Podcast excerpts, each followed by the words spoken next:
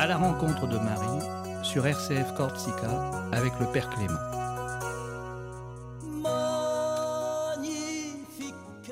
Bienvenue à vous, chers amis, auditrices, auditeurs du RCF Radio Corsica et Salve Regina. Je voudrais vous accueillir avec une très belle expression ou phrase du pape Benoît XVI. On ne peut contempler Marie sans être attiré par le Christ et on ne peut regarder le Christ sans percevoir immédiatement la présence de Marie. Belle expression de Benoît XVI. Oui, on ne peut contempler Marie sans être attiré par le Christ et on ne peut regarder le Christ sans, sans percevoir immédiatement la présence de Marie. Eh bien, c'est le cœur même de la mariologie et de, du culte à la Vierge Marie que Benoît XVI vient de nous résumer. C'est avec cette euh, phrase que je vous accueille dans cette émission euh, à la rencontre de Marie. Magnificat. C'est Raphaël Alou qui va nous accompagner à la technique. Et notre menu du jour, euh, c'est d'abord comment vivre notre union, notre dévotion à Marie avec euh, Jésus Eucharistie et comment euh, associer les deux, comment nous pouvons vivre ces dévotions sans mettre un voile sur notre dévotion eucharistique? Et comment être avec Jésus et être avec Marie? Notre invité sera le Père Guillaume Jamin et qui va nous parler encore de lien avec la vie religieuse et la Vierge Marie. Et dans notre troisième partie, je retrouverai une sainte du XIIIe siècle, Sainte Élisabeth de Hongrie, pour nous parler d'une belle prière de Marie au Temple. Eh bien, le décor est planté. Raphaël, une virgule musicale.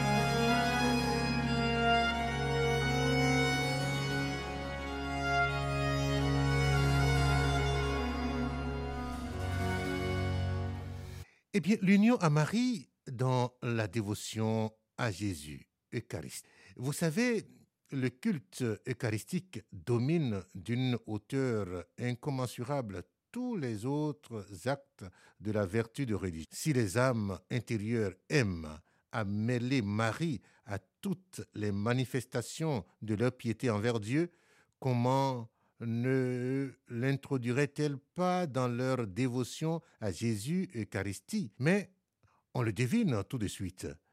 La Vierge devra jouer un rôle dans cette dévotion pour une raison à part. C'est d'abord l'Eucharistie. C'est le Fils de Dieu devenu Fils de Marie pour nous servir de nourriture. Ici, nous sommes en contact direct avec ce Christ que la Vierge a donné au monde jadis et qu'elle a mission de lui donner jusqu'à la fin des temps. On va toujours à Jésus par Marie. Comme les mages, on trouve toujours l'enfant avec Marie, sa mère. L'Eucharistie, ce n'est pas directement l'âme humaine du Christ, encore moins sa divinité, c'est son corps et son sang sous les apparences du pain et du vin. Sans doute, en vertu de l'union, ce qu'on appelle en langage théologique l'union hypostatique, la divinité et l'âme humaine du Christ ne forment avec son corps qu'une seule personne. Et cette personne est le Fils de Dieu devenu Fils de Marie. Quand nous nous adressons à Jésus, le thaumaturge, ou à Jésus le docteur, c'est au Fils de Marie que nous parlons.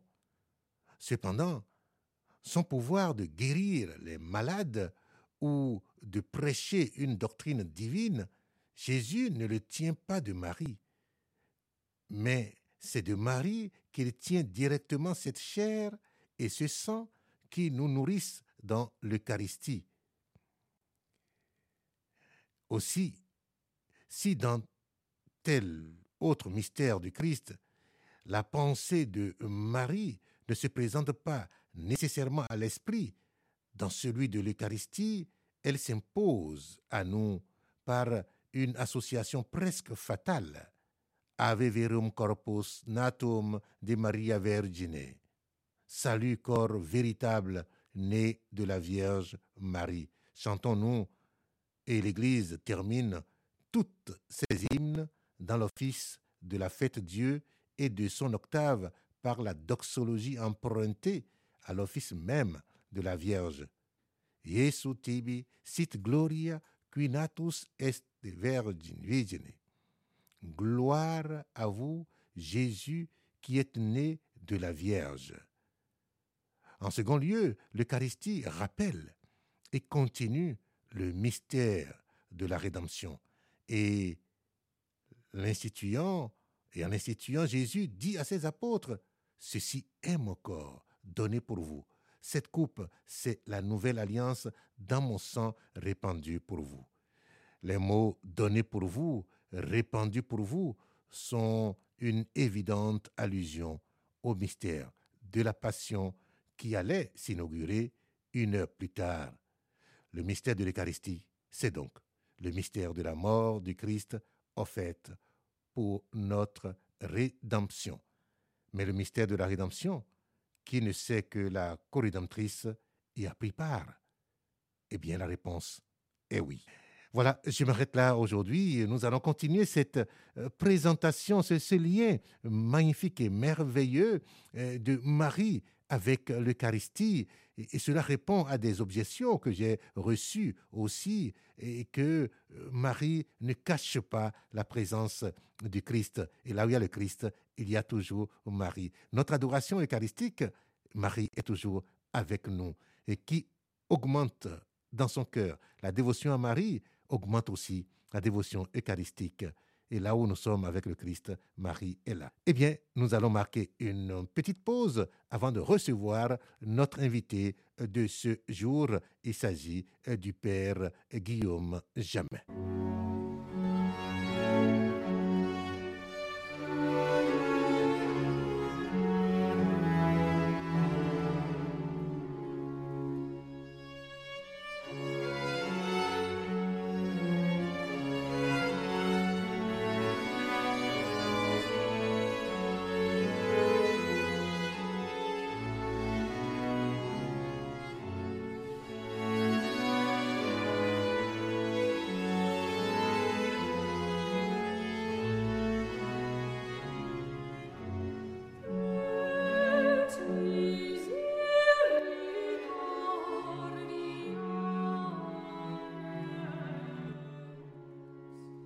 Chers amis auditrices, auditeurs de RCF Radio Corsica et Salve Regina. Nous sommes dans cette euh, émission à la rencontre de Marie, Magnificat. Euh, et notre invité d'aujourd'hui, c'est encore et avec joie que nous accueillons le Père Guillaume Jamin. Euh, Père Guillaume, bonjour. Bonjour, Père Clément. Euh, Père Guillaume, euh, merci de nous donner cette disponibilité depuis quelques semaines pour nous parler de la Vierge Marie dans cette émission qui lui est réservée sur SF Radio Corsica et Salve Regina. Nous avons parlé de différents thèmes ces dernières semaines et je voudrais que vous puissiez nous rappeler les grandes lignes de la présence de la Vierge Marie dans les Écritures et, comment la Vierge Marie est-elle présente dans les textes sacrés? Alors bien sûr, même si on n'en parle pas beaucoup, on sait très bien qu'elle est présente dans les évangiles. Voilà. Et qu'elle accompagne avec toute simplicité et humilité son fils dans toute sa vie publique. Et puis, euh, si elle n'est pas nommée, dans l'Ancien Testament, dans le livre d'Isaïe, quand le prophète dit elle naîtra le Messie naîtra d'une vierge, on pense évidemment à Marie. Et il y a peu de passages bibliques qui parlent de Marie. Pourtant, elle est d'une grande présence. C'est Matthieu et Luc qui en parlent le, le plus. Ils vont nous présenter la naissance de Jésus dans ce qu'on appelle les évangiles de, l'enfance. Et chez Saint Jean, la mère de Jésus, qui, entre parenthèses, n'est jamais nommée, encadre la vie de son fils. Elle ouvre la vie publique du Christ avec les noces de Cana et se tient au pied de la croix à la dernière heure. Et aussi, euh, elle est avec les apôtres pour euh, euh, lancer Pour la Pentecôte, la dans le livre des. Actes des Apôtres. Mm, Vraiment, voilà. Et est-ce que euh, nous retrouvons aussi, euh, vous avez déjà évoqué ça tout à l'heure, Père euh, Guillaume, dans l'Ancien Testament, parce- que beaucoup disent, mais on ne retrouve pas ces traces. Vous avez évoqué le prophète Isaïe, mais il y a aussi des figures de la Vierge Marie dans euh, l'Ancien Testament. Est-ce que vous nous rappelez quelques figures de Marie dans, cette- dans l'Ancien Testament? Eh bien, évidemment, il y a la figure euh, de Anne, Oui, il y a aussi Déborah, c'est ces figures qui, euh, qui ont été des, des- des fortes euh, figures de défense du peuple euh, dans, dans l'Ancien Eh oui. Testament. Oui. Judith aussi, c'est certainement. Voilà. dans l'Ancien Testament, eh bien, on elle, elle est toujours présente parce que elle est, elle est sous-jacente à tous les oui que faire les femmes dans l'Ancien Testament. Voilà, comme la reine Esther. Exactement, oui. Alors, euh, Père euh, Guillaume, euh, après ce parcours rapide, quel passage biblique met en lumière le rôle de la Vierge Marie? Et vous en avez cité tout à l'heure, je voudrais revenir là-dessus. Quels sont les passages bibliques qui mettent en lumière son rôle dans l'œuvre du salut? Alors moi, je, j'en, vois, euh, j'en vois quatre. Oui, Alors le premier pour moi, c'est il a jeté les yeux sur l'humiliation de son esclave dans Luc au chapitre 1, avec sa rencontre avec Élisabeth, d'où jaillit le Magnificat. c'est ça. Et c'est de nos, ra- de nos rencontres que peuvent jaillir nos prières. Voilà. Et dans le Magnificat, Marie hérite de tout ce qui, de toute, de toute cette prière qui les ont précédées. Et elle assume toutes les prières du peuple d'Israël. Voilà. Et puis le deuxième, euh, c'est vraiment dans les noces de Cana. Mhm. Ils n'ont plus de vin. Euh, elle voit la situation de, de ses amis et elle présente son, elle présente son fils et lui demande d'agir. Ils n'ont plus de vin. Et l'évangile, il nous montre rarement Marie aussi déterminée. Mm. Et la foi de Marie lui donne ce ton libre et déterminé. Et il faut prendre pour nous ce conseil au sérieux qu'elle nous donne quand elle dit faites tout ce qu'il vous dira. Elle nous invite à comprendre que croire, c'est régner sur, euh, sur sa vie. Voilà. Et puis, autre texte aussi dans Saint Jean, c'est au moment de la mort du Christ. Femme, voici ton fils. Jésus euh, confie à, à Jean euh, sa mère, mais il confie aussi à toute l'humanité par Saint Jean, Marie comme notre mère. Et puis enfin, jour de la Pentecôte, dans le livre des Actes des Apôtres, tous d'un même cœur étaient assidus à la prière, avec des femmes, avec Marie, la mère de Jésus. En fait, dans ce passage, Marie achève sa vie publique à l'ombre de l'Esprit Saint, répandu en abondance sur les apôtres. Merci, Père euh, euh, Guillaume, pour ces euh, euh, euh, de, du rôle de Marie dans les évangiles que vous venez de nous présenter, le Magnificat, et oui, les noces du Cana, son intercession, et Marie au pied de la croix, et puis la mère de l'espérance, et Pentecôte, la vie de l'Église. Est-ce que ce sont ces, thèmes que nous retrouvons euh, par- parsemés dans la vie religieuse et que vous nous avez déjà évoqué, et principalement chez vous, euh, les pères de euh, Timon David? Et oui, ben, en fait, ces quatre textes sont un peu les quatre piliers de la vie religieuse. Parce que, eh bien, par le Magnificat, c'est le rôle de la prière du religieux. Mhm. Le religieux doit être d'abord un priant, un oblat, qui présente la prière du monde au Seigneur et qui lui demande d'intercéder pour toutes les grâces que nous pouvons recevoir. Donc voilà, avec Marie, nous participons à la prière de l'Église euh, pour présenter au Fils eh bien, ce, que, ce dont le monde a besoin. Dans Ils n'ont plus de vin, tout ce qu'il vous dira, faites-le, eh bien, ça s'épanouit dans notre vœu d'obéissance, où, comme Marie, nous apprenons à dire oui à tout ce que Dieu nous demande.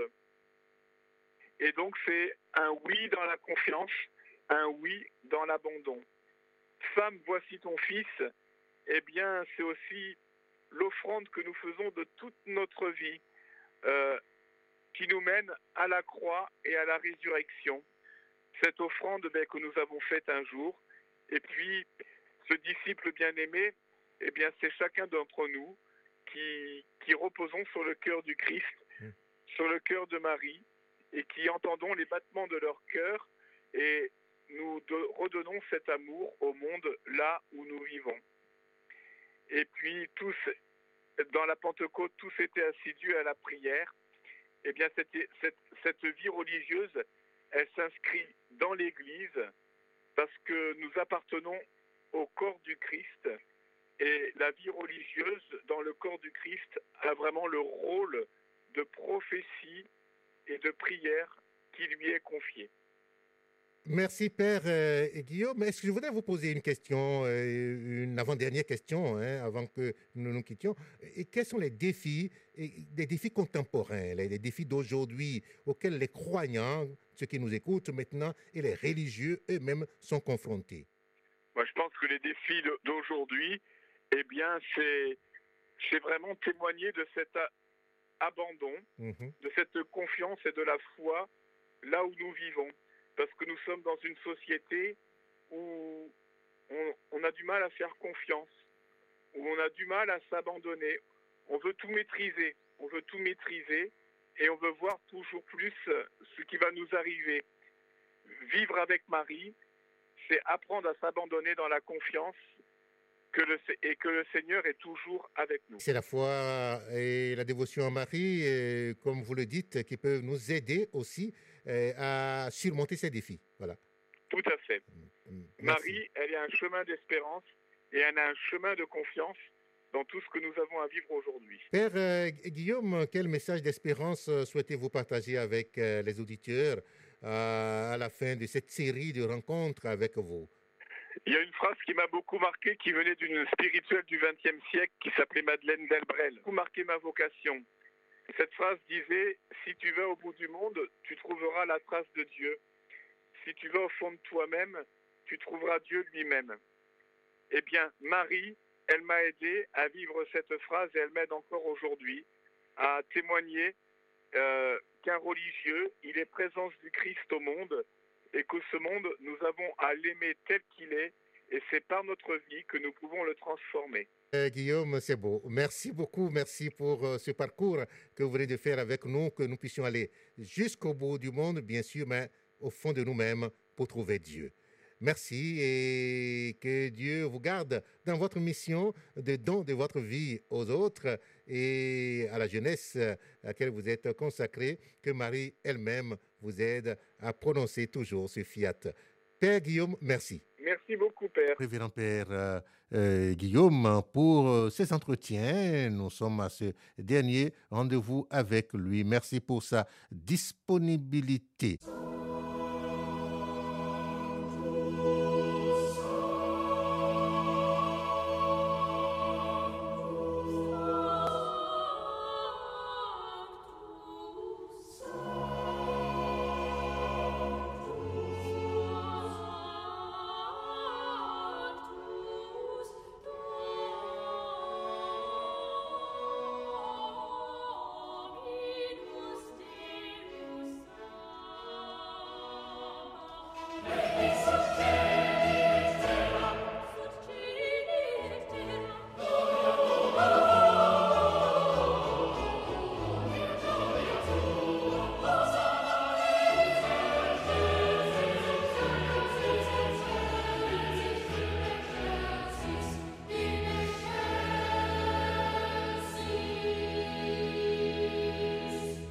Eh bien, comme premier, euh, je retrouve un, test euh, de Sainte Élisabeth de Hongrie et elle est du XIIIe siècle.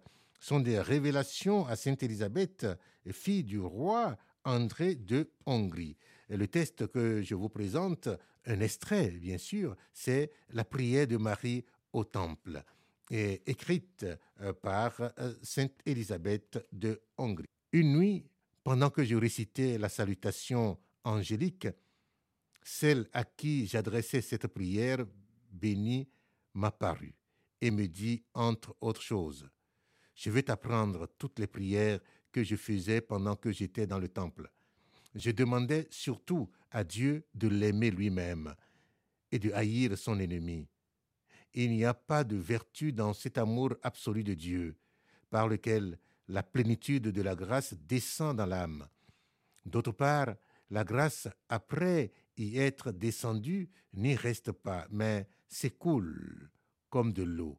Si l'âme ne hait pas ses ennemis, c'est-à-dire les péchés et les vices, celui donc qui veut bien conserver la grâce d'en haut doit savoir coordonner cet amour et cette haine dans son cœur. Je désire que tu fasses ce que je faisais. Je me levais au milieu de chaque nuit et j'allais me prosterner devant l'autel, où je demandais à Dieu d'observer tous les préceptes de sa loi, et je le suppliais de m'accorder les grâces dont j'avais besoin pour lui être agréable. Je lui demandais surtout de voir le temps où vivrait cette Vierge très sainte qui devait enfanter son Fils, afin que je puisse consacrer tout mon être à la servir et à la vénérer. Le Seigneur faisait de moi ce que fait de sa harpe le musicien qui en ordonne et en dispose toutes les cordes pour qu'elles rendent un son agréable et harmonieux, et qui ensuite en joue pendant qu'il chante. C'est ainsi que Dieu avait mis d'abord avec son bon plaisir mon âme, mon cœur, mon esprit et tous mes sens. Ainsi réglé par sa sagesse, j'étais souvent emporté dans le sein de Dieu par les anges. Et là, je goûtais tant de joie, de douceur et de consolation que je ne me ressouvenais plus d'avoir vu le jour dans le monde. J'étais en outre si familière avec Dieu et les anges qu'il me semblait avoir toujours vécu avec cette cour glorieuse. Puis, quand il plaisait à Dieu le Père, les anges me reportaient au lieu où je m'étais mis en prière. Lorsque j'entendis ces choses, continue Elisabeth de Hongrie, je m'évanouis de stupeur et tombai la face contre terre. Depuis ce moment si mémorable, nuit et jour, je ne pouvais plus me rassasier de louer Dieu et de lui rendre grâce. Élisabeth de Hongrie. Eh bien, voilà l'expérience des saints qui nous ont précédés. Et le chemin est toujours ouvert.